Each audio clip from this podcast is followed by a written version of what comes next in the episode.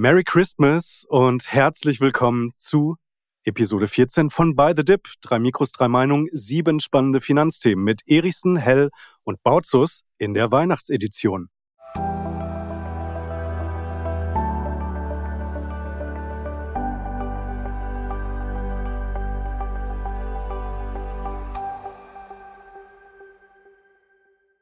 Ja, Lars Sebastian, hi, frohe Weihnachten wünsche ich euch. Frohe Weihnachten, Timo. Hallo. Wünsche ich euch auch frohe Weihnachten. Sag mal, ist Weihnachten eigentlich wirklich was Besonderes für euch oder ist das eher so eine Gelegenheit, mal eine Gans in den Ofen zu schieben und eine Flasche Rotwein zu entkorken? Also dafür ist doch immer Gelegenheit, oder? ja, genau. Also, also ich bin Weihnachtsfan. Ich muss sagen, ich bin ein riesen Weihnachtsfan. Ich mag so diese vorweihnachtliche Stimmung und die Weihnachtsmärkte.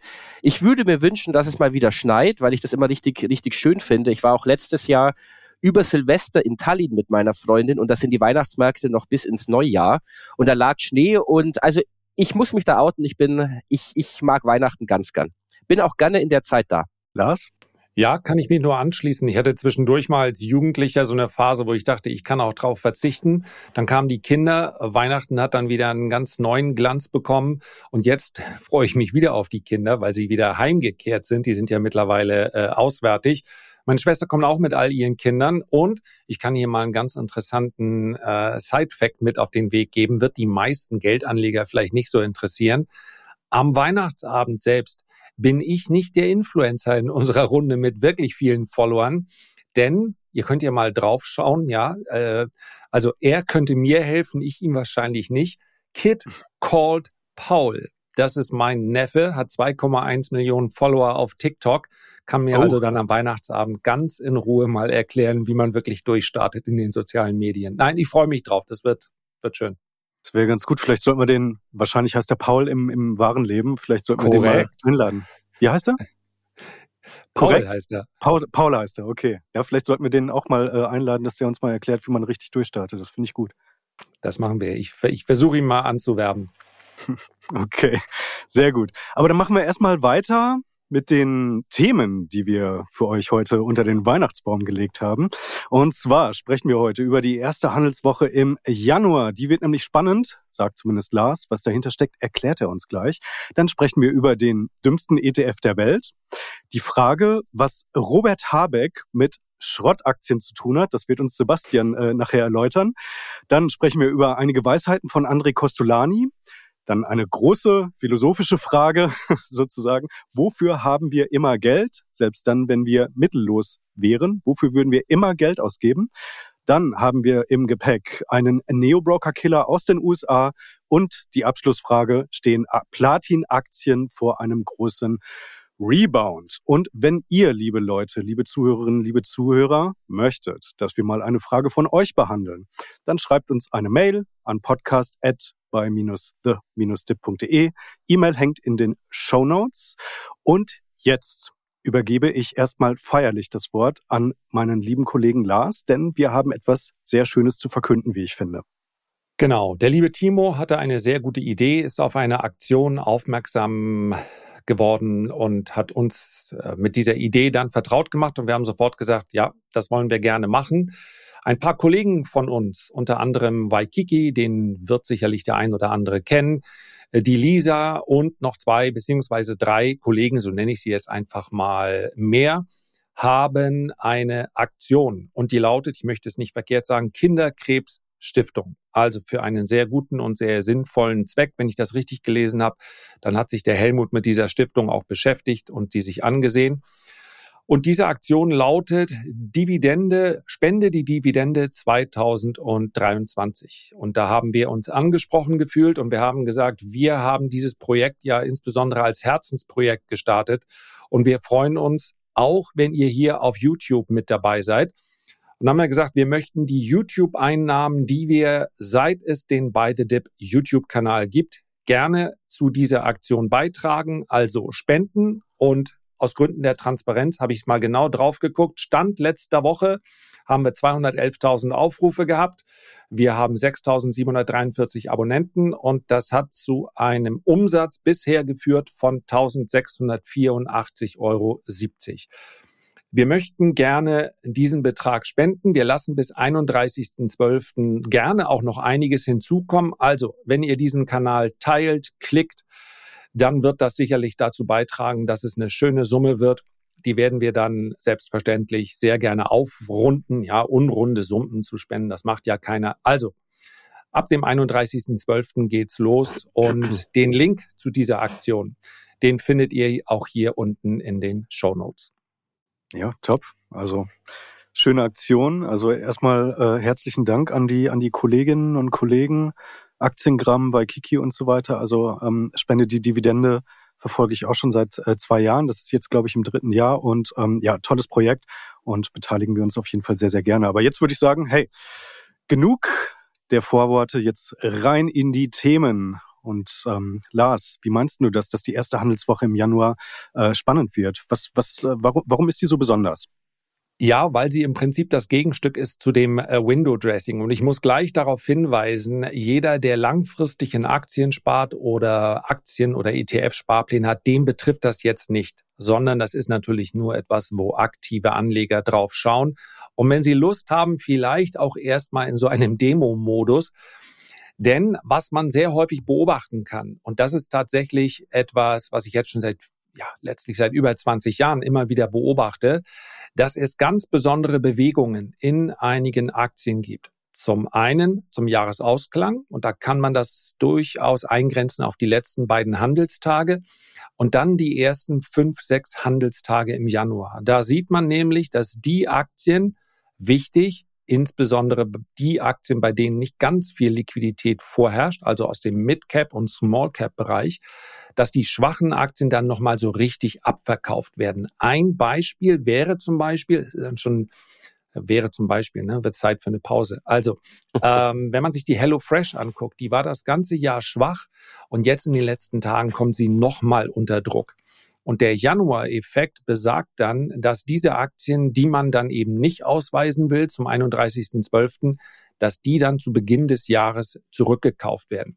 Wie gesagt, wichtig, dass man da auf die Aktien schaut, bei denen nicht Millionen von Stücke umgehen, weil da sowohl Verkaufsorders als auch Kauforders leicht dann untergehen. Und wer Lust hat, der hm, ja, macht sie vielleicht mal eine Liste, einfach nur spaßeshalber und schaut mal, welche Aktien da in Frage kämen. Ich habe neben der Hello Fresh noch eine Verbio zum Beispiel gesehen, die war auch sehr schwach dieses Jahr. Und die Theorie sagt dann, und ich habe es in der Praxis auch häufig genug gesehen, dass diese Aktien dann eine deutliche Gegenbewegung erfahren. Vielleicht darf ich an dieser Stelle, das mache ich ja sonst selten, darauf hinweisen, dass ich das etwas ausführlicher bei mir im Podcast auch noch bespreche, heißt dann Januar-Effekt. Ähm, Ach, du hast ja, noch einen anderen Podcast?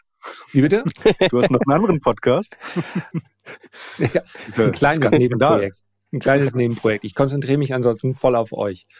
Also ja, und daneben haben wir auch noch den, das ist ein Effekt, der ziemlich unabhängig von der Marktrichtung verläuft.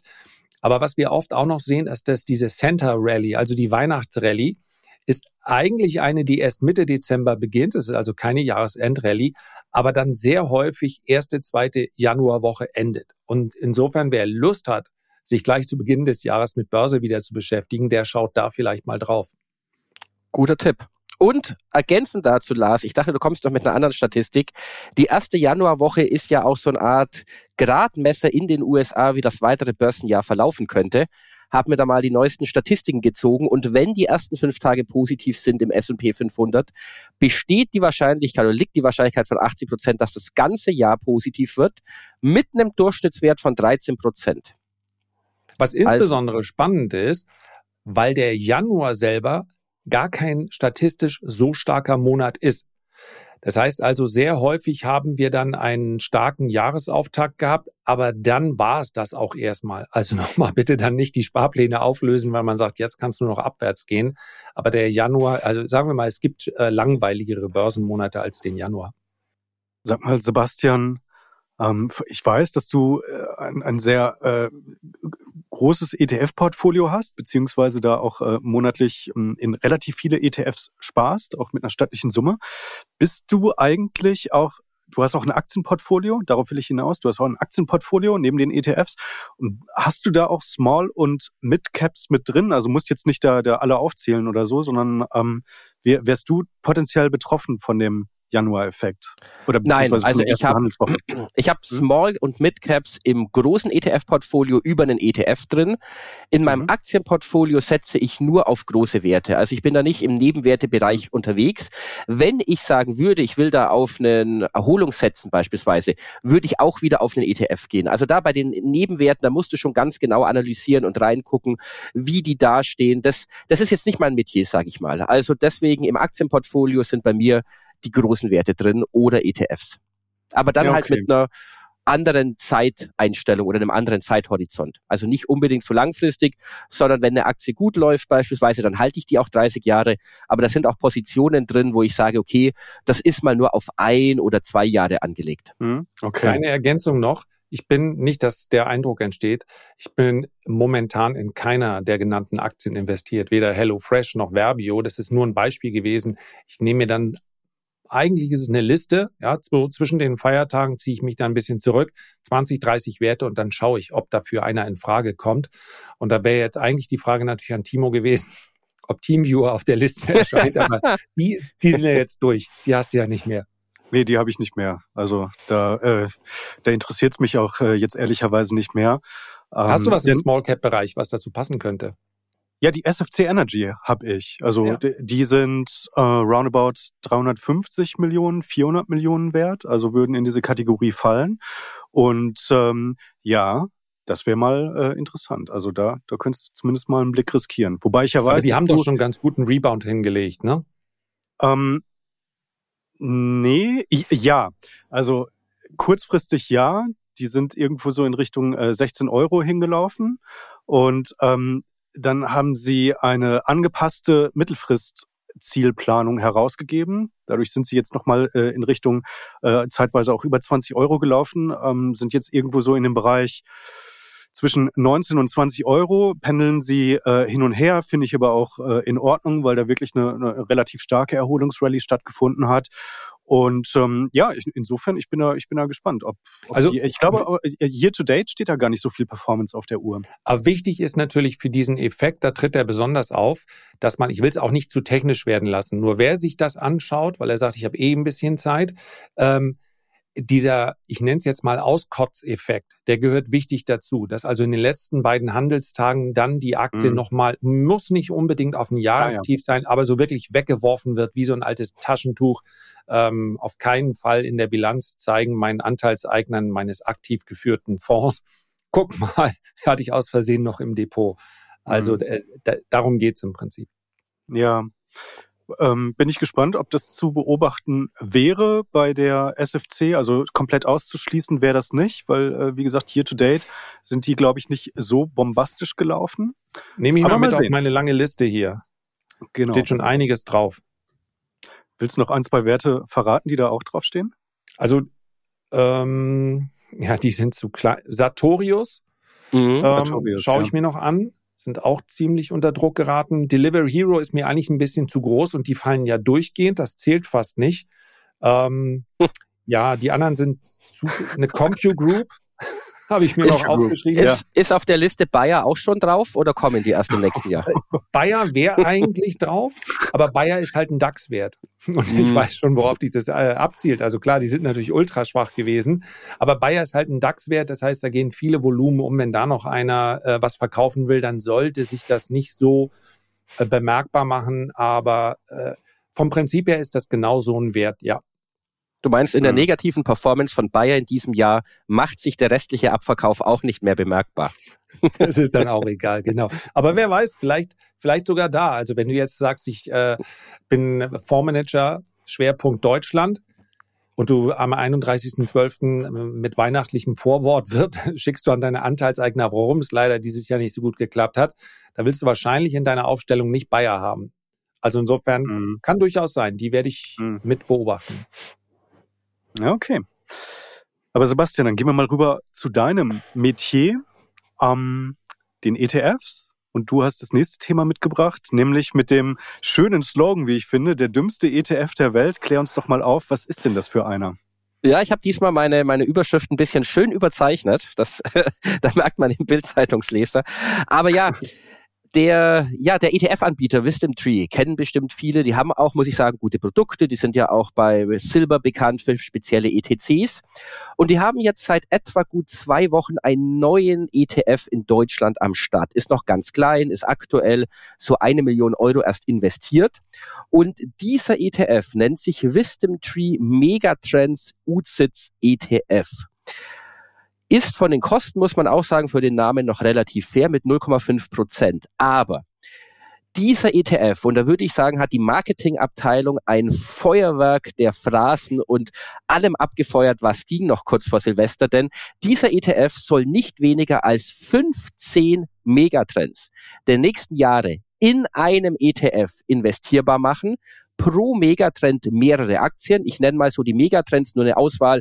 Wir haben alle Buzzwords drin. Das heißt, wir haben eine Blockchain, wir haben Big Data, wir haben künstliche Intelligenz, Halbleiter, nachhaltige Lebensmittel, demografischer Wandel, Wachstum der Metaverse? Mittelschicht und, und, und, und, und. Metaverse? Auch? Garantiert auch mit drin. Leider ist er noch so jung, dass noch nicht die Gesamtliste veröffentlicht wurde. Aber was ich damit sagen will, ist, das ist so ein, so ein ETF, wo man jetzt versucht, okay, so, wir machen alle Megatrends der nächsten Jahre investierbar und haben da viele Aktien drin, aber erstmal, wenn ich so viele Aktien in einem Portfolio habe, bin ich schon wieder so breit investiert, dass ich sowieso nur die Marktrendite bekomme. Also ab 30 Aktien, andere Studien sagen, ab 25 Aktien bin ich so breit aufgestellt, dass ich da gar keine große Outperformance mehr schaffen kann. Aber zum anderen, es wird niemals 15 Megatrends in den nächsten Jahren geben. Es gibt jetzt vielleicht einen Trend, auch einen Marketing-Trend, der interessant ist. Ich erinnere da früher Megatrend Wasser, der hat nie abgehoben.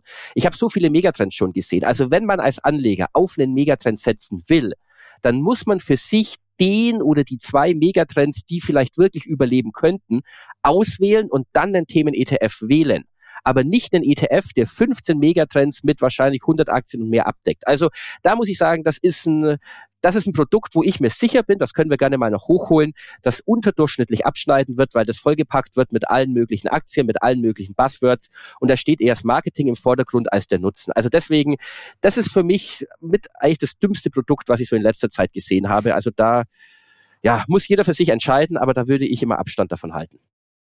Ganz kurze Unterbrechung. Gleich geht's weiter mit By the Dip.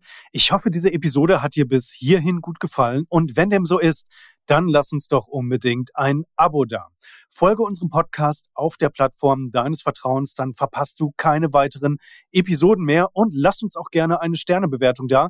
Wir würden uns sehr über dein Feedback und über deine Unterstützung freuen. Und jetzt weiter im Text mit Sebastian Lars und mir.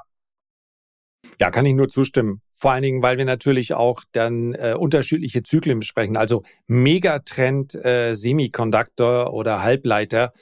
Ja, Gott, so gesehen ist natürlich das Internet auch immer noch ein Megatrend. Aber hier laufen ja Zyklen gegeneinander. Das, das, das, ich glaube im Übrigen auch, dass Semiconductors und Chip-Aktien jetzt eher einen Zyklus tief durchlaufen haben und sich in den nächsten wahrscheinlich ein, zwei Jahren auch noch ganz gut entwickeln werden. Aber insbesondere Branchen miteinander zu verknüpfen, wo Geld verdient wird und wo kein Geld verdient wird. Das heißt auch, dass man sagt, ja, sowohl in einer Risk-Off als auch in einer Risk-On-Phase verdienst du Geld. Also mir fällt kein, kein besserer Begriff ein als diese eierlegende Wollmilchsau. Das ist, das ist noch nie gut gegangen. Mir ist kein einziger, auch die, es gab auch immer mal Hedgefonds, die das versucht haben. Ja, wir verdienen mit allen Geld.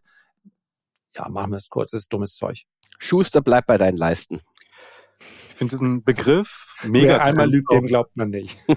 ja, genau. Ich finde diesen Begriff Megatrend auch total überstrapaziert. Also was grenzt denn eigentlich ein Megatrend von einem Trend ab? eigentlich. Also da, das, das Mega. ja auch mal eine, das Mega, ja genau, dass man da halt einfach das Marketing, äh, die Marketingabteilung das Wort Mega davor hängt. Ne? Ähm, sollten wir uns vielleicht auch mal mit beschäftigen. Ja, Sebastian, du wolltest was sagen? Ja, ja, sollten wir vor allem. Ich wollte nur kurz noch sagen, wir hatten das in diesem Jahr schon mal bei KI und ein Megatrend im, ich sage jetzt mal im Bewusstsein, der im Bewusstsein entsteht, muss kein Megatrend an der Börse sein. Also bestes Beispiel ist ja auch die Dotcom-Blase. Da sind die Aktien überhyped worden. Es war der Megatrend des Internets. Alles wird digital und dann gab es einen riesen Crash, weil einfach dieser Trend, bis er sich manifestiert hat, länger gedauert hat als der Atem der Anleger war. Deswegen sind viele enttäuscht rausgegangen. Eine Amazon damals war sportbillig und ist jetzt allerdings Billionen wert. Also dieser Trend, dass diese Aktien sich wirklich groß gemacht haben oder diese Unternehmen groß wurden, dauert länger. Und auch wenn wir jetzt vom Megatrend KI sprechen, bin ich mir sicher, dass viele Aktien jetzt viel zu teuer sind, auch wieder korrigieren werden, weil einfach die Bewertungen zu hoch sind, die Erwartungen zu hoch sind und wir dann hinten raus wirklich noch einen KI-Hype bekommen werden. Da bin ich felsenfest überzeugt.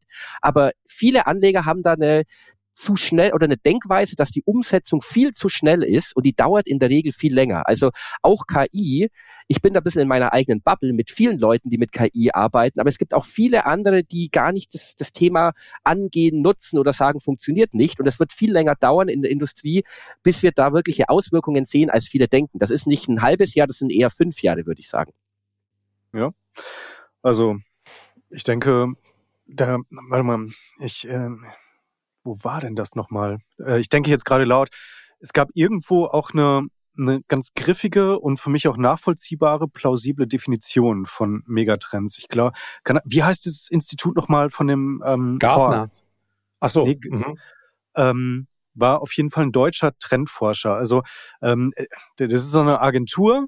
Ich komme jetzt nicht auf den Namen und ich könnte für eine der ersten Folgen im Januar möglicherweise das Thema nochmal aufbringen und Gerne. dann halt so äh, äh können wir ja einfach mal gucken. Können wir uns diesen ETF oder auch andere ETFs einfach nochmal anschauen und dann versuchen vielleicht äh, da halt diese Definition, ähm, die der Hawks hat, dann vielleicht mit ein oder zwei Themen, die da in diesem ETF drin sind, mal, mal so durchzudeklinieren, wenn ihr Lust habt. Ne? Gerne. Also als Idee. Setzt es auf die Agenda.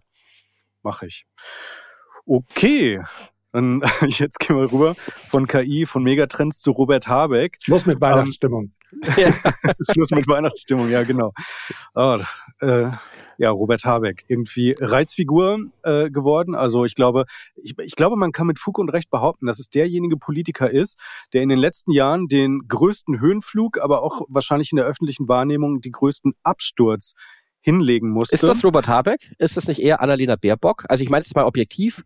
War sie nicht ja. beliebter und ist dann stärker abgestürzt? Ja, ich denke, die, die, äh, die, die, ich glaube, er war, man hat gesagt, er kann Kanzler. Und ähm, dann ist halt die Verlockung des Superministeriums äh, zu mhm. groß äh, geworden. Und äh, wenn du dir die Wirtschaftsminister der vergangenen Jahrzehnte anschaust, ist ein Job, der äh, sicherlich in der Zeit ganz viel Einfluss ermöglicht, aber war selten ein Sprungbrett für mehr. Du kannst zu viel verkehrt machen dabei. Also wenn wir es jetzt rein taktisch betrachten. Aber da, darum ging es dir wahrscheinlich nicht.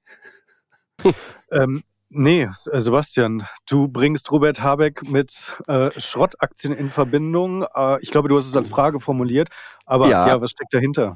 Ja, ja, ich habe ich hab die Frage bewusst überzeichnet, denn wenn wir mal gucken, diese Woche, besser gesagt eigentlich die Vorwoche, da wurde ja von Samstag auf Sonntag in einer Nacht- und Nebelaktion wurden die Zuschüsse und Subventionen für E-Autos gekappt. Ich glaube, es war Christian Lindner, der dann hinterher das noch versucht hat zu retten und gesagt, na ja, wir haben ja immer gesagt, wenn der Topf leer ist, dann stellen wir das ein. Ja, aber das, also die Bundesregierung feststellt von Samstag auf Sonntag, dass der Topf leer ist für Förderungen und es dann am Sonntag einstellt und die, die ein E-Auto bestellt haben und es noch nicht geliefert bekommen haben, wahrscheinlich gar keine Förderung bekommen. Das ist schon mal eine harte Nummer. Aber dieser, es gab danach natürlich einen Aufschrei, auch aufgrund dieser Hauruck-Aktion. Aber ich finde, da ist noch gar nicht durchdacht worden, was es auch für die deutsche Automobilindustrie bedeutet. Denn die deutsche Automobilindustrie, über die ich mir in letzter Zeit wirklich verstärkt auch Sorgen mache, ist, die ist zu langsam. Das heißt, die Chinesen entwickeln in unter drei Jahren neue Modelle, teilweise in zwei Jahren. Das sind wir bei drei bis fünf Jahren. Also da will VW jetzt eben schneller werden.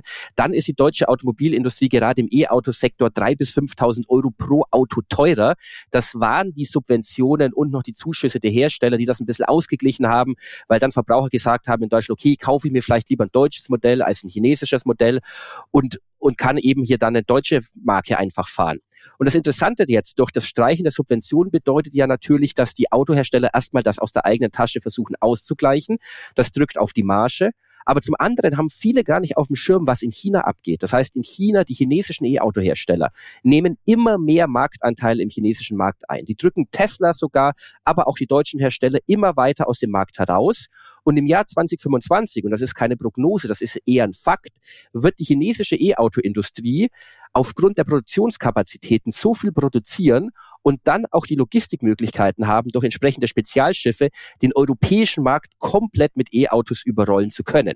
Das heißt, wenn jetzt aus dem Wirtschaftsministerium so eine Entscheidung getroffen wird, jetzt so eine Subvention wegzunehmen, und ich bin bei, bei Gott kein Fan von Subventionen, aber jetzt waren sie eben nun mal da, die Förderungen, die wären nächstes Jahr Ende eh ausgelaufen, also die wären dann weg gewesen. Aber jetzt da abrupt das so zu entscheiden und da in einer Situation, wo die deutsche Industrie, auch die Autoindustrie sowieso keinen dicken Pelz mehr hat, sondern eher nur noch einen dünnen Pelz, war das wie ein nächster Nadelstich in diesen dünnen Pelz der deutschen Autoindustrie, die zwar erkannt hat und auch VW hat gute Worte geäußert, muss ich sagen, dass man sich transformieren will, aber irgendwo ist VW auch ein Ankündigungsweltmeister, muss man auch sagen. Also ob die in dieser Zeit das schaffen bis 2025, bis die Chinesen wirklich mit einer Blech- oder Plastiklawine in Europa ankommen, da bin ich sehr, sehr skeptisch. Und deswegen habe ich jetzt mal die provokante These auch in den Raum gestellt, dass die deutsche Autoindustrie wirklich von einem Scheideweg ist. Also wenn die sich nicht relativ schnell drehen, wenn die nicht schneller werden, innovativer, viel bessere Software verbauen, dann sehe ich da einen massiven Abstieg in den nächsten Jahren und dann wird das möglicherweise auch wirklich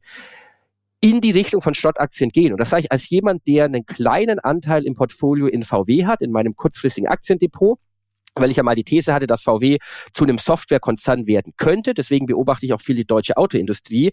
Aber wenn ich mir die Standardbedingungen anschaue, auch so dieses Dagegenarbeiten jetzt vom Wirtschaftsministerium heraus und den Druck aus China, dann muss ich sagen, mache ich mir wirklich schon große Sorgen über die deutschen Hersteller. Also wie seht ihr das? Was möchtest du? Ja, also es war im Prinzip ähm, ich halte es auch für schwierig, weil in dem Fall man Subventionen ganz gut verstecken konnte. Denn das eigentliche Ziel war, lautete ja nie, wir subventionieren die äh, deutschen Automobilhersteller, sondern wir subventionieren den Kauf von E-Autos zur Erreichung unserer Klimaziele. Und das gefällt zwar vielen nicht, und deswegen ist es, glaube ich, auch meines Erachtens äh, ziemlich, ja, wobei man auch sagen muss, es ist ein bisschen deutsches Phänomen. Also dieses, wie kann man nur so dumm sein, auf Elektroautos zu setzen? Wir ersparen uns jetzt die ganze Diskussion. Wir wissen alle, dass ein E-Auto sehr lange laufen muss, um dann tatsächlich ähm, etwas zur Reduktion von CO2 langfristig beizutragen insbesondere die Batterietechnologie. Musk hat hier auch ein paar ganz interessante Präsentationen, wird sich aber deutlich, also der, der Lebenszyklus dieser Batterien äh, wird in den nächsten Jahren enorm wachsen, so dass er Verbrennungsmotoren weit überlegen ist. Aber all das muss man eigentlich gar nicht überlegen, sondern wo, wo möchtest du hin? Und was mir hier fehlt, ist die strategische Entscheidung. Wir haben das in Norwegen beispielsweise, die produzieren allerdings auch ihren Strom relativ günstig mit der Wasserkraft. Das sind über 60 Prozent E-Autos in Norwegen. China hat ganz klare Ziele, wo sie hinwollen und schafft das teilweise ohne Subvention. Und für mich ist das Argument pro E-Auto, weshalb ich auch glaube, dass sich das so oder so durchsetzt, dass es auch viele Orte gibt, wo du mit den Emissionen einfach nicht zurück. Äh, also ich habe persönlich das Gefühl äh, in Peking, da war mir klar, du kannst mit diesem Ausstoß, das ist ja nicht, das ist ja nicht nur CO2. Das sind ja auch Stickstoffe, du, du, du kannst da kaum atmen. Und der Erik hat, glaube ich, Erik Nebel gerade berichtet, wenn du durch Bangkok gehst, da ist dir völlig klar, warum die in fünf Jahren E-Autos haben wollen, weil du da zur Rush Hour nicht atmen kannst oder in Mexico City. Also das wird so oder so passieren. Und für mich ist es das verkehrte Signal, an der Stelle jetzt diese Subvention zu beenden weil die Leute hierzulande ganz klar dann miteinander vergleichen werden. Das kann ich gut verstehen. Wenn du 5000 Euro mehr bezahlst für einen vergleichbaren E-Antrieb, dann werden die Leute sagen, dann nehme ich eben einen Benziner oder einen Diesel, whatever. Ja, und ähm, das, das kommt im Prinzip zur Unzeit. Weil wir natürlich auch, je mehr E-Autos du hast, desto größer ist im Prinzip auch der Drang, dann eine Infrastruktur zu bauen. Das ist ja das, das eigentlich Wahnsinnige, dass wir, dass die Ziele nicht zu der Infrastruktur passen, die wir derzeit haben. Es ist von vorne bis hinten ich schlage ja nicht gern in die gleiche Kerbe, aber es ist wirklich nicht gut durchdacht. Und aber wenn wir über die Anlage sprechen, ich habe es, glaube ich, vor drei oder dreieinhalb Jahren, ich ahnte, obwohl wir uns hier ja nicht äh, groß abgesprochen haben, in welche Richtung das gehen würde mit den Schrottaktien. Ich habe mal nachgeguckt, vor dreieinhalb Jahren habe ich ein Video gemacht, ich investiere nicht in Automobilaktien. Das ist für mich eine ganz schwierige Branche, ist schwer vorhersehbar, wer hier die Gewinner sein wird. Wahrscheinlich werden es die deutschen äh, Automobilhersteller nicht sein. Und es ist ein, es ist aber wirklich nicht nur Politik. Da muss man auch fairerweise sagen, im internationalen Wettbewerb spielen die Subventionen ja nicht diese Rolle, Rolle. Und äh, es sind auch die, einfach die, es ist die Langsamkeit auch dieser Konzerne. Und das machen andere schneller. Und ich verstehe, wenn man ins Feld führt, ja, aber die haben eben auch andere äh, Bedingungen und niedrigere Lohnkosten und, und, und. Es ist ja nicht so, dass Volkswagen jetzt sämtliche Autos, die sie in die Welt produzieren, in Deutschland äh, exportieren, in Deutschland produzieren würde. Und das sind dann irgendwo die Marktgesetze. Wenn es andere besser und schneller machen, ähm, aber nichtsdestotrotz sind zu viele Arbeitsplätze hängen da dran, als dass du dann sagen kannst, ja, ist Pech. Und ja, ist, ist für mich eine Fehlentscheidung. Also zu sagen, Robert Habeck verpasst jetzt der deutschen Autoindustrie jetzt äh, indirekt quasi den, den Todesstoß. Also so könnte man das ja auch äh, überinterpretieren in meinem, äh, also so könnte man das überinterpretieren. Äh, das finde ich, das finde ich nicht gerechtfertigt. Ähm, ich finde, dass die Konzerne selber schuld sind. Das, was in den Zehnerjahren betrieben wurde, ist, glaube ich, äh, schon ein krasses Missmanagement. Man so viel Geld verdient hat und wenn es einem so gut ging, dass man dann ähm, diesen neuen in dem Falle wirklich Megatrend der E-Mobilität, ähm, dann halt einfach so, so verschlafen hat, so belächelt hat oder sich nicht äh, früh genug fit gemacht hat. Das ist, glaube ich, äh, der tatsächliche Fehler und der tatsächliche vielleicht sogar in Anführungszeichen Skandal, der da stattgefunden hat. Also ich glaube, dass äh, viele CEOs, viele Vorstände da sehr, sehr viel Geld in dieser Zeit verdient haben, zu Multimillionären äh, geworden sind. Und ich will jetzt überhaupt nicht auf irgendeine Neiddebatte oder so hinaus, aber da muss man sich halt auch wirklich mal fragen, ob das wirklich ähm, da in dem Falle jetzt äh, gerechtfertigt ist äh, dass die jetzt alle finanziell durch sind und ähm, ja Konzerne hinterlassen haben, die halt jetzt einfach ähm, ja im internationalen Vergleich viel zu langsam sind, so wie Lars es gesagt hat, ähm, viel zu wenig gut aufgestellt sind äh, für ähm, diesen neuen Trend und der wird groß und der wird mächtig und äh, das hätte man einfach besser machen können. Also wenn man die beste, wenn man, wenn man den Anspruch hat, ähm, die beste Industrie zu sein, also in dem Fall ähm, die, die, die Marktführer zu sein, dann hätte man eigentlich auch den Anspruch an sich selber haben können, die Innovationsführerschaft inne zu haben. Und dass das äh, irgendwelche kleinen äh, chinesischen Hersteller waren oder halt auch so ein, so ein äh, durchgeknallter in den USA, also äh, Elon Musk, ähm, das finde ich dann äh, wirklich bezeichnend und das ist ähm, eigentlich eine, eine Schande. Also sorry, ist okay. jetzt sehr populistisch.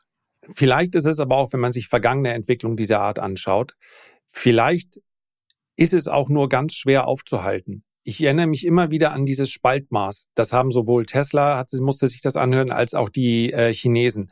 Und dass die Lackierung nicht so durchgängig ist. Und auf eine gewisse Art und Weise kann man natürlich vielleicht sowohl Tesla als auch einer BYD zumindest mal über viele Jahre hinweg vorwerfen, naja, sie haben so ein bisschen den Kunden testen lassen. Ne? Und der Kunde hat gesagt, wenn es billiger ist, naja, Spaltmaß. Wurscht, Solange der ja. Nachbar nicht sieht, dass ich da ein Auto mit Spaltmaß habe, äh, ertrage ich das. Also die, der Qualitätsanspruch, der, das ist ja etwas, was ja grundsätzlich was Gutes ist. Aber am Ende des Tages äh, hat es dann offensichtlich dazu ge geführt, dass es zu teuer war. Das Produkt im, im internationalen Wettbewerb, wenn man jetzt einfach die, die ID4s und 5 und 7 vergleicht, jeweils mit den Pendants aus der Modellpalette anderer Hersteller, dann sind sie einfach ein gutes Stück teurer. Und ich, wenn du das am Markt aus irgendwelchen Gründen nicht umsetzen kannst und die, der, der emotionale Effekt bei diesen Autos ist vielleicht nicht so groß. Ja, wenn du einen Aston Martin fährst oder der, der klassische Käufer von einem Aston Martin, ich weiß, ich schätze, dass die keine 10.000 Stück im Jahr äh, produzieren, dem ist es natürlich wurscht. Also ob das Ding jetzt äh, 280, 320 oder 160 kostet. Aber wenn du in Millionen Stückzahlen produzierst, dann spielt der Preis am Ende des Tages auch eine Rolle. Und ich weiß Richtig. gar nicht so sehr, wie, ob man so schnell das hätte schlank sparen können oder ob das nicht ein normaler Prozess ist, dass dich dann die kleineren und schnelleren überholen.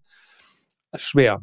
Aber ich ja, vor allem zu, ist ein bisschen behäbig gewesen und vor allen Dingen auch immer sehr selbstzufrieden. Das ist natürlich auch immer so eine Geschichte. Darauf wolltest du hinaus, Sebastian? Ja, ich wollte sagen, du, du hast ja, aber du hast natürlich auch im Standort Deutschland natürlich eine andere politische Struktur. Du hast ja bei VW auch eine politische Beteiligung. Du hast ja da teilweise Versorgungsposten für Politiker. Du hast ja auch eine starke Gewerkschaften. Das heißt, die deutschen Hersteller treten ja auch an gegen chinesische Hersteller, die staatlich auch hoch subventioniert sind. Das heißt, da ist ja auch die Frage, wo Ursula von der Leyen in die Kerbe reingeht und sagt, brauchen wir in der EU einen Zoll auf chinesische Autos drauf? Das ist dann die Frage, kauft denn irgendeiner noch ein E-Auto, wenn die chinesischen Autos muss künstlich verteuert werden und die deutschen Hersteller und die anderen zu teuer produzieren. Also wo gehen die Leute hin? Also diese ganze Autofrage mittlerweile, das ist ein, ein spannendes Thema, wo China allerdings mittlerweile, ich bin überzeugt, die Welt überrollen wird mit, mit deutlich billigeren Produkten. Also, und da einfach, was ich vorhin gesagt hat, ob diese deutschen Hersteller sich noch transformieren können, weil du ja nicht mehr wie ein Startup da agierst, sondern bis du bei VW vorne was änderst, dauert es wahrscheinlich zwei Jahre, bis das irgendwann unten ankommt. Ja, und das ist das Ding, Startup. Also ich glaube, dass das auch mit einer mit einem mit einer Mentalität innerhalb des Konzerns zu tun hat. Äh, wie wie arbeitest du? Was sind deine Strukturen? Lässt du auch mal diese, diese Experimente zu? Hast du eine vernünftige Fehlerkultur? Und ich würde jetzt mal äh, behaupten, ich habe vor einigen Jahren mal ein sehr interessantes Hintergrundgespräch ähm, mit, mit ähm, einem Manager von Continentale äh, geführt. Und der hat halt gesagt, ja, der Unterschied zwischen uns Deutschen und äh, den äh, zum Teil dem chinesischen Herstellern und auch dem, was im Silicon Valley passiert, ist halt einfach der, dass wir wir sind, wir sind Zahlenmenschen, wir sind Ingenieure, wir wollen es halt äh, genau machen und das hat uns auch ähm, ausgezeichnet und das ist auch gut für eine, für eine bestimmte Phase in einem Lebenszyklus. Also wenn du es geschafft hast, nach oben zu kommen, dann, dann bist du da halt einfach diese, diese, das hohe den hohen Standard zu halten. Da bist du, in dieser Phase bist du super, wenn du dieses Mindset hast. Aber quasi, wenn sich, wenn eine Transformation stattfindet und in neue Bereiche vorzustoßen, da passt diese Mentalität dann halt äh, nicht mehr nicht mehr dazu, weil du da halt einfach mal ausprobieren musst, auch mal scheitern musst und mehrmals scheitern musst und ähm, deswegen, das ist vielleicht auch etwas, ähm, ja, äh, wo das organisationspsychologisch dann schwierig ist. Also, also ist ich, das einigermaßen klar geworden, so der ich, Punkt? Ja, ja. absolut. Ja, ich, okay. ich würde nur noch hinzufügen, ich glaube, dass die, die Substanz ähm, einer BMW, einer Volkswagen, einer Mercedes. Die Aktien finde ich nach wie vor nicht attraktiv, aber die Unternehmen würde ich nicht abschreiben, weil ich glaube, dass in diesen Zeiten, wo du ähm, insbesondere in Europa, wo du Fachkräfte brauchst, ich glaube, dass die Substanz schon da ist. Ich glaube schon, dass das äh, Top-Leute sind, die da arbeiten. Und das sage ich jetzt nicht aus Sorge mhm. davor, dass wahrscheinlich zehn Prozent der, die, derjenigen, die hier zuhören, äh, aus, der, aus der Branche kommen. Also ich glaube, die Chance ist schon da, aber du musst dann eben auch wirklich die mutigen Schritte gehen. Und du musst gegebenenfalls auch sagen, nee, es kommt jetzt mal nicht darauf an, dass wir drei Jahre die Dividende steigern, sondern dass sich einer traut, sagen, ich brauche so und so viel Geld, ich muss das in die Hand nehmen, damit wir da zukunftsfähig sind. Zum Teil findet das sicherlich auch statt. Aber du hast den Eindruck, es ist immer nur noch eine Reaktion auf das, was von außen kommt. Ich, ich stecke nun auch nicht äh, so tief in der Industrie drin, aber das ist das, was so ein bisschen nach außen ankommt und was letztlich die Kurse auch widerspiegeln.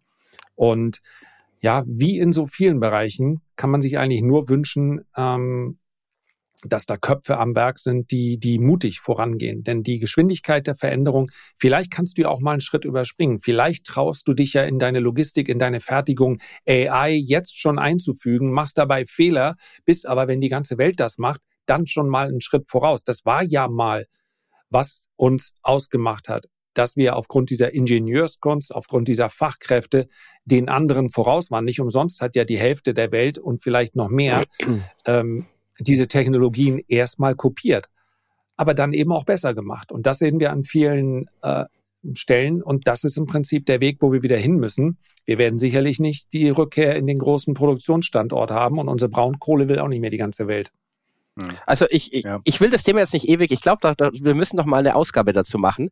Aber ich finde, wir brauchst dann auch, damit diese Unternehmen planen können, eine entsprechende Industriepolitik. Und die haben wir aktuell nicht. Also ich finde so politisch gesehen, ich bin jetzt bei Robert Habeck, aber auch bei vielen anderen, die Entscheidungen da treffen.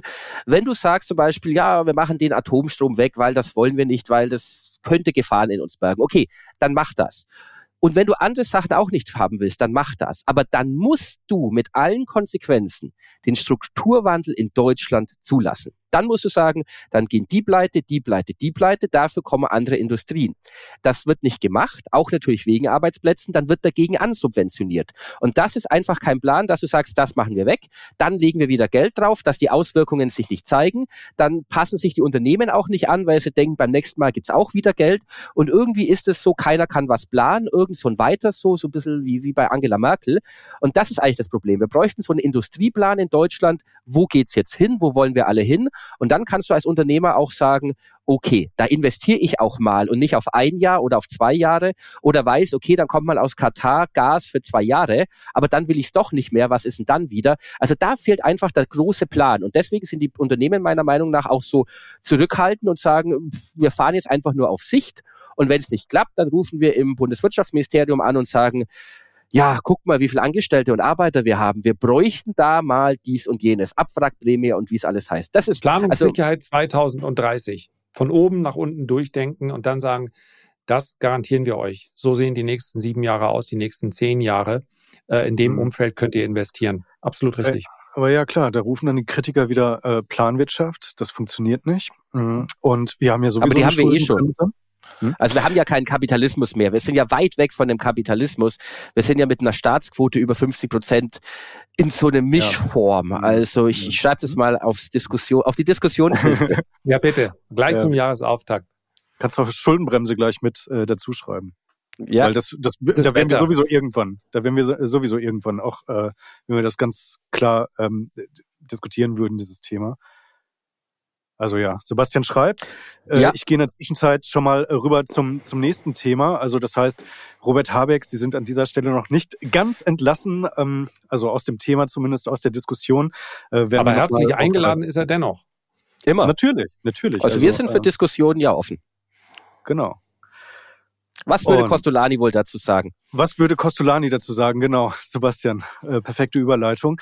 Ich habe äh, André Costolani äh, mitgebracht, deswegen, ähm, weil das tatsächlich diejenige äh, Person ist, die mich ähm, sehr früh äh, ziemlich geprägt hat. Also Costolani ähm, war das erste große Finanzbuch, was ich äh, gelesen habe, die Kunst über Geld nachzudenken. Und was mich sehr geprägt hat, ist dieser Zusammenhang, ähm, was, also da gibt's ja wirklich hunderte von legendären Zitaten. Und tatsächlich ist das, was ich jetzt anspreche, gar kein echtes Zitat, aber das ist etwas, was in äh, die Kunst über Geld nachzudenken äh, quasi die Kernessenz für mich zumindest war. Und zwar das Thema ja, also Börsenkurse sind ähm, in in erster Linie von zwei Faktoren abhängig, und zwar von Geld und Fantasie. Also Geld spielte darauf an, ist genug Geld da? Da ist man dann ganz schnell also quasi bei äh, den Notenbanken, bei, bei der Geldpolitik ist genügend äh, Liquidität im Markt, weil wenn keine Liquidität vorhanden, dann auch natürlich auch irgendwie ähm, äh, wenig äh, potenzielle äh, Käufer, weil wenn die Käufer die wenn, wenn die Käufer kein Geld haben, dann äh, können sie auch keine Nachfrage ähm, äh, entfachen. Und das Zweite ist halt äh, Fantasie. Also vielleicht könnte man Fantasie auch nochmal ähm, ergänzen über Stimmung. Also Fantasie slash Stimmung. Ähm, also ist ausreichend Fantasie da, dass äh, Unternehmen stark genug sind, ähm, sehr große Gewinne, sehr großes Wachstum, ähm, sehr viel Erfolg auch in der Zukunft sicherzustellen. Ähm, so, das war für mich irgendwie sehr, sehr prägend und das ist etwas, worauf ich mich immer wieder auch zurückziehe, wenn ich ähm, tatsächlich selber über die Märkte nachdenke, in dem Sinne, in welcher Phase befinden wir uns denn tatsächlich gerade. Und jetzt wollte ich einfach mal euch zwei fragen, wie steht ihr denn eigentlich zu André Costolani? War das jemand, der euch auch geprägt hat oder hat er eine Bedeutung für euch? Also für mich schon. Ich, es würde jetzt gut klingen, wenn ich sagen würde, André Costolani, das war das erste Börsenbuch, was ich gelesen habe. Damals habe ich meine Börsenbücher noch bei eBay bestellt, so mit 15, 16. Kamen Riesenkisten, du wusstest nie, was drin war da war auch André Costolani mit drin. Das war mein zweites Buch. Das erste war Bodo Schäfer in sieben Jahren zur Million. Das hat mich damals mit 16 etwas mehr beeinflusst vom Titel her. Aber ich muss sagen, von André Costolani ist mir hängen geblieben. Und was ich von ihm mitgenommen habe, ist diese Langfristigkeit beim Investieren, vor allem diesen Mut. Ich habe das auch damals so meinem Papa erzählt und der hat gesagt, mein Papa ist jetzt nicht der Aktienaffine. Also er hat ETFs, die habe ich ihm ins Depot gelegt, die hatten früher ihre Fonds, die haben wir jetzt in ETFs umgewandelt, aber er ist jetzt nicht irgendwie am Aktienmarkt aktiv. Der sieht da eher so die Risiken und hat gesagt, aber der war ja schon zweimal pleite. Und dadurch wurde André Corsolani für mich noch interessanter, weil ich mir dachte, wie kann denn jemand, der pleite war, dann wieder reich werden und dann wieder pleite? Also er hatte ja da ein bewegtes Leben, aber diese sagen wir so, diese Hartnäckigkeit und das langfristige Denken und den Mut wieder aufzustehen, das fand ich bei Costolani immer faszinierend. Also ich lese auch heute noch mal in seine Bücher gerne rein.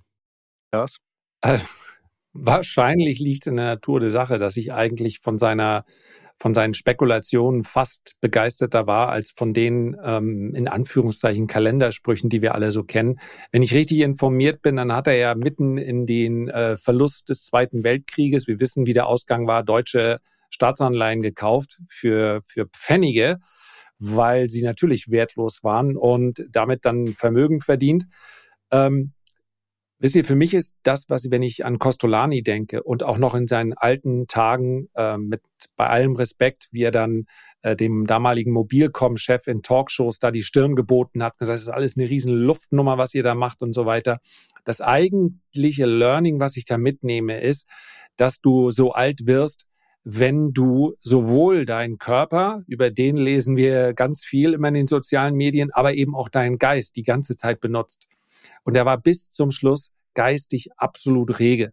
Ich weiß nicht, warum ich die beiden immer so in Verbindung bringe. Vielleicht, weil sie so eine offene, der, der Marcel Reich-Ranitzky, also er war auch bis zum äh, Schluss immer eine sehr scharfe Zunge gehabt und seine Meinung gesagt und äh, gerne sich auch gestritten. Und ich glaube, das ist das, was ich mich, äh, äh was ich gerne so mitnehme. Also ich sage, du musst dich für Dinge interessieren und sie müssen dich auch wirklich interessieren. Nicht abschalten und irgendwann sagen, jetzt ist egal und ich lese nur noch Seite 1, Bildzeitung, ist auch gut. Aber es gibt eben noch mehr und dann wirklich die, die, die Lust weiterhin zu empfinden, sich mit neuen Dingen zu beschäftigen und vor allen Dingen auch, und das hat er nämlich tatsächlich bis ins hohe Alter gemacht, nicht einfach sagen, ich wiederhole das, was ich immer schon in den letzten 70 Jahren gesagt habe, sondern sich anzupassen, auch mal seine Meinung zu verändern. Und all das ist für mich der, der Schlüssel. Es gibt, kommt da ja nicht so sehr auf die Quantität an, also möglichst alt zu werden. Das hat auch ein bisschen genetische Ursachen. Aber bis dahin, bis es dann irgendwann mal soweit ist, ein möglichst erfülltes Leben zu haben. Und da hatte ich bei ihm den Eindruck, er sich immer für alles interessiert. Und ähm, ja, das ist das setze ich mir quasi, das ist so de, äh, der Punkt, den ich gerne übernehmen würde. Mal schauen, wie es klappt. Also älter bin ich ja jetzt schon. Wie lange ich interessiert bleibe, ich hoffe noch ein paar Jahre. Der einzige Punkt, wo ich dem Costolani jetzt nicht zustimmen würde, wobei es es gibt so viele Sprüche von ihm. Vielleicht muss man das jetzt äh, auch noch mal ein bisschen ähm, ja wieder wieder zurücknehmen. Also äh, da gibt's mit Sicherheit auch noch äh, andere Weisheiten von ihm, wo, wo ich auch nicht äh, hundertprozentig d'accord bin. Aber das ist das mit den Schlaftabletten. Also Aktien kaufen, Schlaftabletten nehmen, äh, 30 Jahre nicht hinschauen, aufwachen, reich sein ähm, paraphrasiert das Ganze jetzt. Und äh, ja, das ist etwas, wo ich ihm potenziell nicht mehr zustimmen würde. Vielleicht galt das für frühere Börsenphasen ähm, oder für frühere Musst du heute Dekaden. durch ETFs ersetzen. Musst du heute. Absolut. Ich, ich glaube, da kannst du es machen. Die großen Indizes, aber bei Einzelaktien, diese ewig langen Zyklen, die er miterlebt hat, mhm. das würde er heute wahrscheinlich auch anders sehen. Breit gestreute ja, das ETFs denke ich auch. Musst ja. du es ersetzen. Also vielleicht nicht den Wisdom Tree also Mega nicht den Mega Hype ETF, ja, an den habe genau. ich gar nicht gedacht jetzt. Was kann denn da schiefgehen? Ja, ja, ja. Ähm, und zwar, ja, äh, wegen dieser, also ich glaube, dass das in den 20er Jahren davon bin ich zumindest überzeugt, dass das halt ein, ein, eine ziemlich volatile äh, Dekade sein wird, wegen äh, diverser Einflussfaktoren. Aber ich glaube, das ist auch äh, etwas, was höchstwahrscheinlich auch mal in einem anderen Video oder in einer anderen Podcast-Ausgabe dann ähm, letztendlich mal etwas äh, weiter vertieft werden könnte. Okay. Aber ja, schön. Also, äh, dass wir da alle einen sehr positiven Blick auf den Costolani haben, das, das freut mich ehrlicherweise. Und ja, vielleicht können wir uns ja wirklich mal im neuen Jahr auch ein paar Zitate von ihm nochmal zur Brust nehmen und die dann auf den Prüfstand stellen, haben die dann jetzt in der heutigen äh, Zeit tatsächlich noch ähm, Gültigkeit. Ne? Ähm, genau, aber dann gehen wir auch direkt rüber zum nächsten Thema. Ähm, habe ich äh, in diesem Falle auch äh, wieder mitgebracht. Und zwar wollte ich mal gerne wissen von euch beiden, wenn ihr total mittellos wäret, wofür hättet ihr trotzdem immer noch Geld? Also welche Aktivität äh, die auch wahrscheinlich euch heute schon Spaß macht und die ihr heute auch äh, wahrscheinlich schon, schon äh, noch, noch rege äh, durchführt. Welche Aktivität würdet ihr trotzdem weiterhin definitiv betreiben, selbst wenn ihr total mittellos wäret? Also ich kann es eindeutig Sebastian beantworten. So, äh, ja, aber ich bin ja total mittellos. Also. ja, genau. Ich kann es, ich kann es aus, aus der Praxis ja hier beschreiben. Aber ich würde immer, immer reisen Also immer, egal wie weit ich mhm. komme. Und viele haben auch, glaube ich, eine falsche Vorstellung, wie günstig Reisen sein kann. Also ich musste auch sagen, ich bin da schon ein bisschen eine Diva, was ich dann immer beim Reisen so will oder wo ich dann hinfahre oder so. Oder nehme lieber ein Hotel. Ich bin jetzt nicht unbedingt der Camper. Aber ich könnte mich da total umstellen und würde da wirklich low budget dann auch mit dem Rucksack die Welt erkunden, weil ich finde, mein guter Freund von mir, liebe Grüße an der Stelle, Peter, der sagt immer, wenn man woanders hinfährt, dann sieht man, wie andere wo was machen. Und da lernst du einfach viel. Also das Reisen, das hat mich viel geprägt, wo du in Asien oder Afrika einfach mitbekommst, wie wie Leute leben, wie Unternehmen dort gegründet werden, jetzt in meinem Fall, wie da die Aktienmärkte sind. Also deswegen, ich würde immer versuchen, irgendwie zu reisen. Und es gibt ja heutzutage Work and Travel und alle möglichen Apps dafür. Also deswegen, da, da würdest du dich schon durchschlagen können und dann gibt's halt nicht einen Flug irgendwo hin, sondern du fährst halt auf dem Schiff mit, das dann sechs Wochen braucht. Dann hast du auch ein cooles Abenteuer. Also das wäre aber das, wo ich denke, das würde dich auch relativ schnell von der Mittellosigkeit wieder wegbringen, weil du so viele Ideen bekommst, Geschäftsideen, Eindrücke, dass du wieder irgendwas Neues machen kannst. Also ich bin da auch relativ selbst oder habe da ein großes Selbstvertrauen als Unternehmer, wo ich sage, wenn jetzt morgen alles weg wäre, dann würde mir irgendwas wieder einfallen, wie ich wieder anfangen könnte. Deswegen Reisen wäre für mich das, wo ich wirklich sagen mhm. würde, das mhm. muss sein. Okay. Ja, ist langweilig. Äh, deswegen werde ich gleich noch ähm, gerne was hinzufügen. Aber ich kann das bei dem Reisen äh, ich kann es nur, das wäre auch mein, mein erster Punkt, auf jeden Fall. Also allein schon eine open-minded zu bleiben. Ich finde, wenn du ganz lange an einem Ort bist, merkst du, wie mehr, wie, wie konzentrischer die Kreise auch um dich herum so werden. Und ähm, wenn du nach draußen fährst, die Perspektive ändert sich derart, Deswegen habe ich auch gedacht, es gab ganz interessante Dokumentationen von denjenigen, die da ins Weltraum geflogen sind, ja, irgendwelche Multimilliardäre und dann auf die Erde geguckt haben. Ich glaube, das wäre quasi die Form des Reisens. Du guckst auf diesen Planeten und dann siehst du die Kontinente und dann denkst du, was machen die denn da? Das kann doch nicht deren Ernst sein. So klein, so zart, so unbeschützt. Und denen fällt nichts Besseres ein, als das da unten zu machen, dass sie äh, sich gegenseitig zu hassen, zu beschießen, zu bekriegen. Also, und das, diese Perspektive, dafür muss man nicht ins Weltall. Dafür kann man auch mal in andere Regionen und denkt, okay, das sind äh, vielleicht doch nicht die Probleme, die alle haben. Aber, weil Sebastian das schon genommen hat, nehme ich was ganz Profanes. Ich bin Mittagstischgeher. Ich gehe gerne essen, da ich abends nicht so spät esse, aber sehr gerne mittags. Und äh, ich oute mich auch. Ich gehe dann auch gerne so, es gibt verschiedene, ähm, zum Beispiel in so, so Supermärkten, aber manchmal es gibt auch so offene Kantinen, wo man hingehen kann. Und ich, ich mische mich gerne unter das Volk. Was für eine arrogante Ausdrucksweise. Äh, und dann esse ich in der Kantine weil das so ehrlich ist irgendwie. Weißt du, dann den, ja, ich nehme Tisch, Mittagstisch drei, 8,50 Euro mit Salat noch, oh, kann, muss nicht. Und dann äh, so kurzen Klönschnack an der, Klönschnack, so nennt man eine kurze Unterhaltung bei uns an der Kasse. Habe ich gerade ein sehr spannendes gehabt. ich habe ihr nämlich gesagt, als sie gefragt hat, was ist da in dem Glas? Es war Mineralwasser. Sagt sie, was ist da drin? Und da sagte ich, ist Freitag, Wodka. sagt sie, oh, das hat Goldi mal bei mir gemacht. Goldi hat das mal hat mir das Glas vollgefüllt. Und wir waren in Flensburg und ich kannte Goldi, denn Goldi war früher der Türsteher vom Roxy. Das ist 35 Jahre her. Also, und solche Erfahrungen, die macht man nur beim Mittagstisch. Die machst du nicht beim Edelitaliener. Ähm, ja, ich gehe gerne mittags essen. Okay, dann lüfte ich noch das Geheimnis. Äh, natürlich habe ich mich auch mit Reisen beschäftigt, aber das wäre es bei mir nicht ich würde, ich konnte mich nicht entscheiden. Ich, ich würde entweder weiterhin mir äh, Bücher kaufen oder ins Kino gehen. Ähm, und ja, also höchstwahrscheinlich äh, wären es die Bücher, aber ich warum Kino?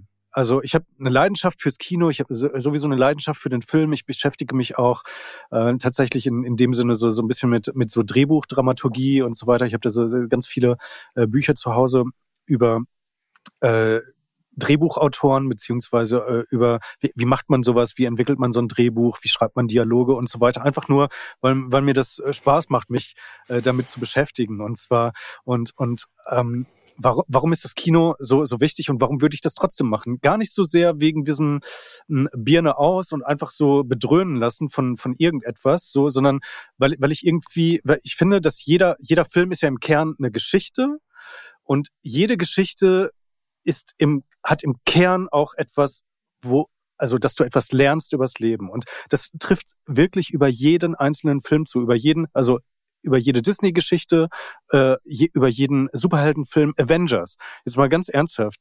Selbst bei so einem drei Stunden äh, wie bei Avengers kann man etwas lernen übers Leben. Und zwar ähm, in dem Falle über Kooperation, Zusammenarbeit zwischen so hoch, hochbegabten Individualisten. Also das ist das ist so also so zehn Superhelden, die allesamt ein, ein riesen Ego haben, eine, eine riesen Superkraft und die müssen sich jetzt halt zusammenraufen zu so einem Team, denn nur gemeinsam können sie die Welt retten so. Und Timo, Timo wenn du mhm. einer dieser zehn Superhelden wärst, mhm. wer wärst du? Ich bin Iron Man, wer wärst du? ja, das ist blöd. Das ist jetzt blöd. Ich, ich glaube, ich, nämlich du bist auch, Captain America. Captain America wäre ich, ja. Oder Hulk. Wahrscheinlich wäre ich Hulk. Ja, da, hallo, guck doch mal in die Runde, wer von uns Hulk wäre.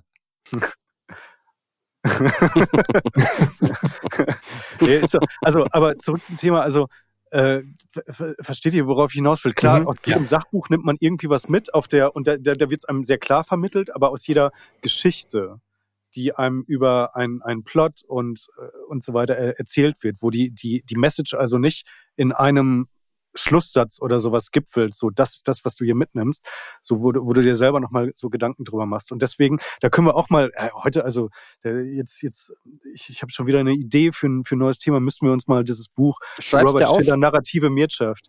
Ja, in dem Fall ich ich finde aber, genau. du siehst, äh, ich finde interessant, was du in Filmen siehst. Ich habe jetzt so gedacht, ich musste in der Schule an die Reklamhefte denken. Weil wenn ich den mhm. Wörter gelesen habe und dann das Reklamheft, dann waren das zwei verschiedene Stories. Also ich finde interessant, was du gerade da gesehen hast in Avengers und ich musste auch vorhin, wo du gesagt hast, du hast Bücher von Drehbuchautoren daheim nur lachen, weil ich habe mir mit 18 auch mal eins gekauft, aber das heißt ja? How to Become a Porn Director.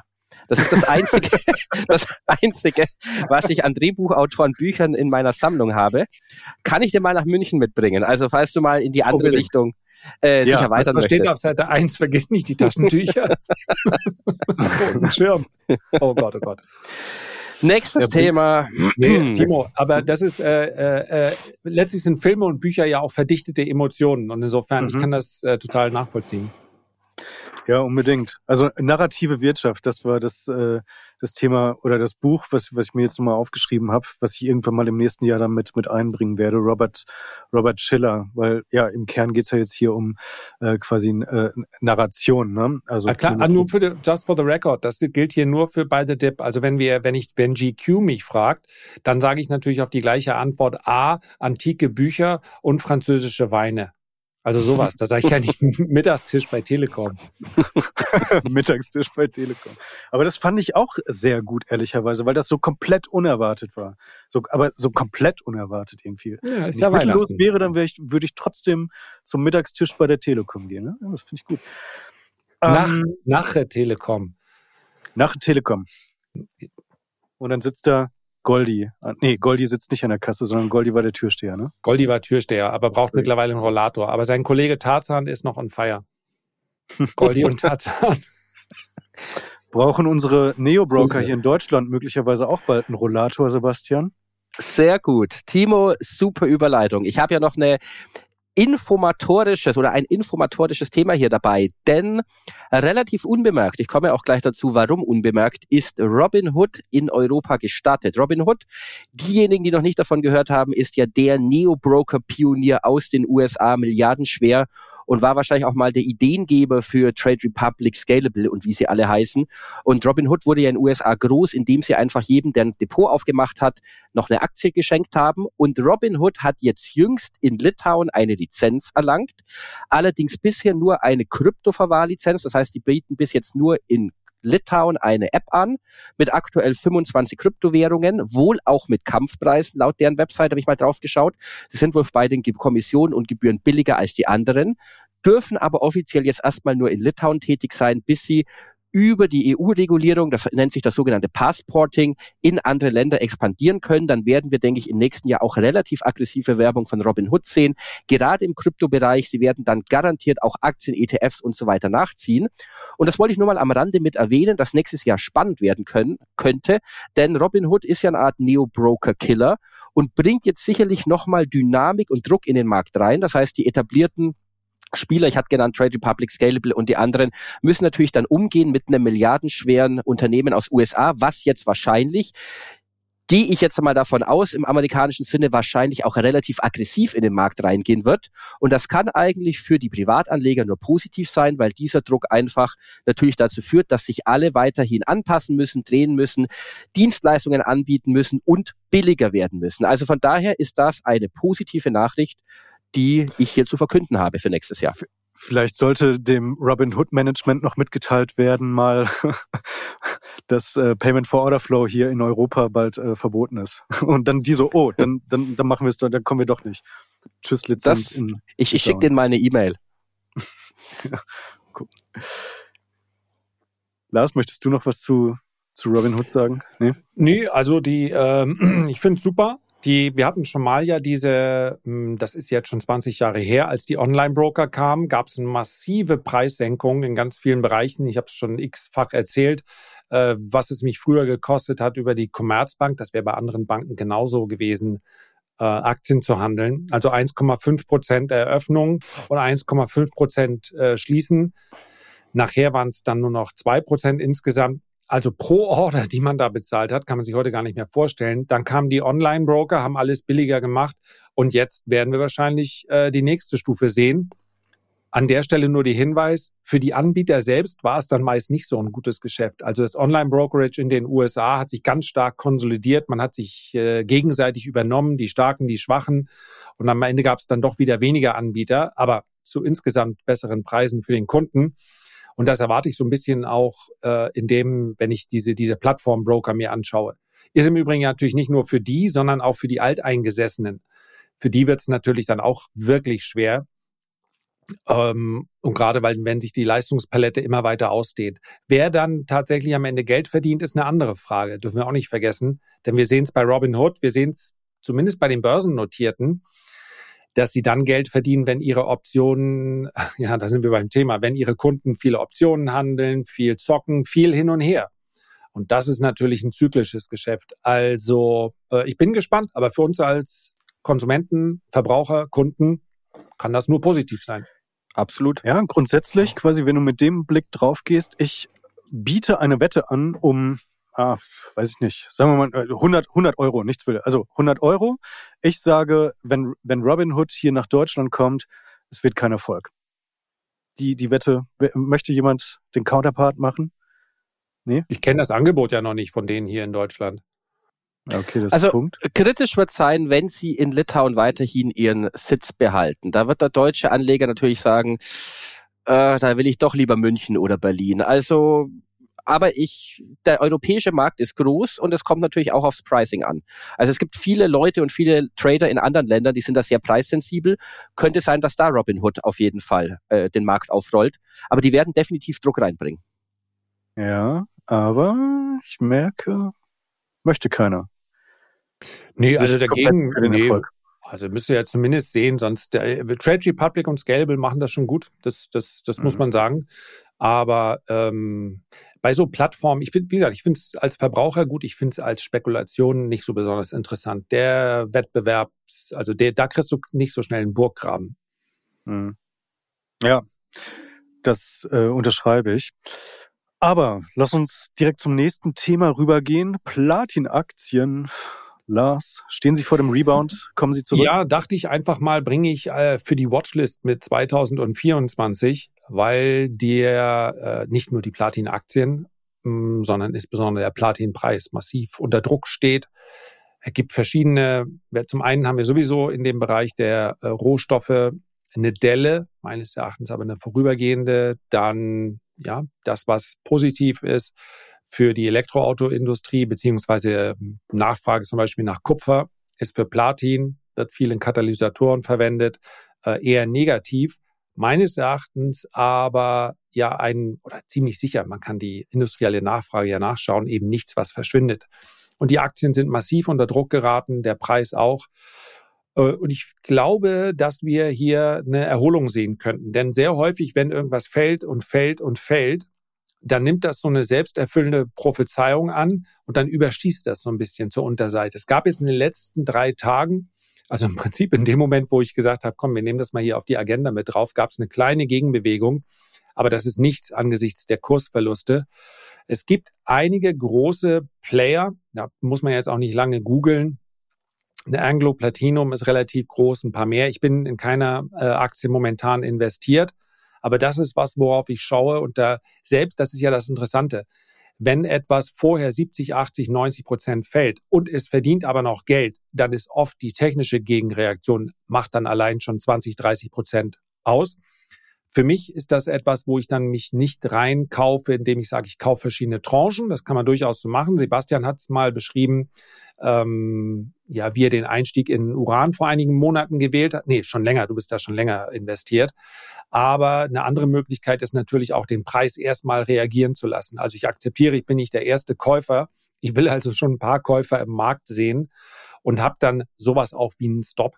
Ja, das heißt, ich möchte dann, äh, konzentriere mich dann auf den Preis und sage, okay, ähm, der hat zwar schon 10, 15 Prozent zur Oberseite reagiert, aber jetzt passiert was. Jetzt nehme ich mal vielleicht eine kleine spekulative Position auf und schaue, ob das nicht eine stärkere Gegenbewegung gibt. Und da ich insgesamt für Rohstoffe, für Industriemetalle insbesondere, im, ab dem, ich will es nicht, das Timing ist immer ein bisschen schwierig, aber äh, eher zweites Halbjahr 2024 recht bullisch bin, könnte ich mir vorstellen, dass auch Platin dann eine schöne Gegenbewegung einfährt. Ich werde es gern nochmal updaten hier dann, äh, wenn es soweit ist. Aber erstmal wollte ich es nur auf die Watchlist packen. Habe ich euch damit komplett überrascht und oder? Sehe ich wie du, sehe ich wie du. Ich finde auch gut, dass du dazu gesagt hast, du brauchst dann Stopp weil ich habe mich mal mit den Fundamentaldaten von Platin beschäftigt und es ist momentan sehr interessant, weil das World Platinum Investment Council ein Rekorddefizit in diesem Jahr sieht, ein kleineres im nächsten und dann wieder ein steigendes Defizit. Während jüngst vor wenigen Tagen im Wall Street Journal ein ganz anderer Artikel kam mit einem Experten, der gesagt hat, na ja, so wie du Lars gesagt hast, die E-Autos, die werden natürlich massiv was wegnehmen von der Platin-Nachfrage. Das heißt, die Aktien, die wir jetzt hatten, also eine Anglo Gold 50 Prozent runter, Sibanye 50, Impala 60 Prozent in diesem Jahr. Da wird es definitiv einen Rebound geben, aber man muss dieses Investment schon aktiv begleiten, weil sich da relativ relativ viel verschieben wird in den nächsten ein, zwei Jahren, was die Nachfrage angeht. Und deswegen Rebound definitiv. Und dann muss man halt mal gucken, ob die Unternehmen sich so gesund sparen können, dass sie weiterhin im Game drin bleiben oder ob sie dann wirklich ein größeres Problem hinten rausbekommen, weil auf einmal halt die Nachfrage aus der klassischen Autoindustrie wegbricht. Na gut, dass du die Aktien nochmal nennst, weil da wichtig ist, für mich sind solche Rebound-Spekulationen dann mit den Starken unter den Schwachen interessant. Häufig kommt bei einer, äh, bei einer Analyse dann zu häufig bei Privatanlegern dann raus, guck mal, die sind besonders stark gefallen. Also das muss es dann nicht unbedingt extra sein, also noch eine Unternehmensspekulation obendrauf. Ich würde mir dann durchaus die starken vornehmen, die sind schon weit genug gefallen, um interessant zu sein. Äh, Rohrkrepierer haben diesen Ruf meist nicht zu Unrecht. Den, den Blinden unter den Einäugigen kaufen. Ja. Warte. Würden die, würden genau die so eventuell, ja. Würden die denn dann eventuell auch unter den, den Januar-Effekt, also unter die ersten? Nee, nee. Nee, also nicht. da würde ich Rohstoffaktien äh, nicht unbedingt, weil die sich doch zu eng auch am Preis orientieren. Wir sehen nur ganz selten Phasen, wo Rohstoffaktien sich äh, entkoppeln können. Wir haben jetzt zum, ich glaube, wir haben vor einigen Wochen mal Lithium besprochen. Die Albemale mhm. sind ja vom Tief fast 30 Dollar gestiegen, also von 110 Dollar auf 140, 147 Dollar, glaube ich. Und das war aber letztlich eine Gegenbewegung im, im Lithiumpreis. Und äh, von daher, die, die haben in dem Sinne dann kein Eigenleben. Und für Rohstoffe konnte ich diesen Window-Dressing-Januar-Effekt jetzt noch nicht beobachten. Obwohl, bullischer Ausblick, die beste Zeit für Gold beginnt ab Neujahr. Richtig? Richtig? Sebastian sich. Bam, da werden die Miners und Juniors gekauft, was das da, Zeug Da lohnt sich das 20% Gold im Portfolio zu haben. Dann. Aber hallo, richtig nach oben. das hat sich in diesem Jahr schon schön gelohnt. Wenn du mal guckst, Gold, wo wir in Euro stehen, das war jetzt nicht die allerschlechteste Position. Mhm. Ja, nee, unbedingt. Verzichte ich mal auf den Mittagstisch und hol mir dafür so einen schönen kleinen Explorer. Und ich hol mir einen Bitcoin. ja, sehr gut. Das machst du erst zum Allzeithoch. ja, definitiv. ja, ja. Äh, nur ganz kurz Abschlussfrage. Halbe Male, weil ähm, ist mir nämlich auch in der, durch den Kopf gegangen vorhin. Also Lithium haben wir vor drei oder vier Ausgaben äh, kurz besprochen. Hat den Trade äh, von euch jemand erfolgreich mitgemacht? Also ich habe ihn nicht mitgemacht. Ich hatte es auch nicht auf dem Schirm. Ich oute mich. Äh, ich habe ihn ein bisschen verkackt. Ich habe äh, äh, ziemlich das Tief erwischt ich weiß gar nicht, ich glaube, das auch kommuniziert in der Ausgabe, bin mir mir ganz sicher, ob das davor oder danach war. Ähm, dann habe ich den, den kleinen Rebound, also acht neun Prozent, äh, den habe ich mitgemacht, habe einen Teilverkauf vorgenommen. Ich orientiere mich ja dann immer an meiner charttechnischen Analyse.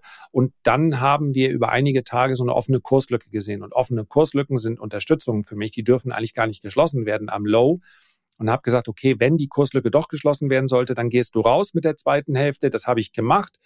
Da stand eine Male bei 113 US-Dollar und zehn Tage später standen sie bei über 140 US-Dollar. Also ja, insofern habe ich Also es gemacht, gab ein Verkaufssignal, äh, nur mal, also um das jetzt nochmal, es gab ja, ein Verkaufssignal. Um mal breit zu treten, ja. Gen nein, nein. Äh, und dann, nur um das nochmal für die, für die Zuhörerinnen, für die Zuhörer aufzuklären. Äh, okay, dann bist du raus weil dann es eigentlich darauf hingedeutet hat, dass es nochmal weiter nach unten gehen würde. So verstehe ich das jetzt. Aber dann gab es halt eigentlich überraschenderweise nochmal diesen Rebound, der dann erst zu den neuen Höhen geführt hat. Ne? Wenn unten eine Kurslücke ist und mhm. diese Kurslücke wird geschlossen und der Kurs macht dann auf Wochenbasis, so wie in dem Fall, ein neues Low, mhm. dann ist das eigentlich ein handfestes Verkaufssignal. Ja, also die, die geschlossene Kurslücke hat gezeigt, ähm, die Unterstützung war nicht mehr und dann auch ein neues Low das ist ein Verkaufssignal. Ich käme jetzt nach minus 70 oder 75 Prozent nicht auf die Idee, da noch auf fallende Kurse zu setzen. Aber das ist dann der für mich der Moment, äh, wo ich aus meiner Position raus muss. Und das ist Analyse. Am Ende des Tages mhm. äh, wirst du mh, hm, auch in guten Phasen in vielleicht 60 bis 70 oder 75 Prozent aller Fälle Recht haben. Und in 25 Prozent der Fälle macht der Markt etwas anderes und verhält sich nicht entsprechend deiner Analyse. Mhm. Ich kann es kurz machen. Such live oder such as Stock Market. Ich, ich ja, mache es kurz. Ich bin nach wie vor breit in Rohstoffe investiert, das heißt über den ETF. Hatte ich auch in der Ausgabe gesagt und setze auf den Rohstoff-Superzyklus der nächsten Jahre. Okay, ja, wunderbar. Ja, ja. vielen Dank, dass äh, ihr das jetzt nochmal mit, mit mir, beziehungsweise mit uns hier geteilt habt. Und Gerne. ich würde sagen, machen wir an dieser Stelle Schluss. Frohes Weihnachtsfest. Sehen wir uns denn bald wieder, zwei. Timo? Wie bitte? Sehen wir uns denn bald wieder? Wir sehen uns, wir sehen uns bald wieder. Hm. Und zwar, haltet euch fest, Trommelwirbel, am 27.12. um 18 Uhr. Da sind wir nämlich live mit unserem YouTube-Kanal bei The Dip Livestream. Da werden wir eure Fragen beantworten und äh, tragt euch das dick und fett im Kalender ein, abonniert unseren YouTube-Kanal, Glocke aktivieren und dann sehen wir uns alle zusammen am 27.12. um 18 Uhr. Das wird cool. Bis dann. Macht's gut. Tschüss.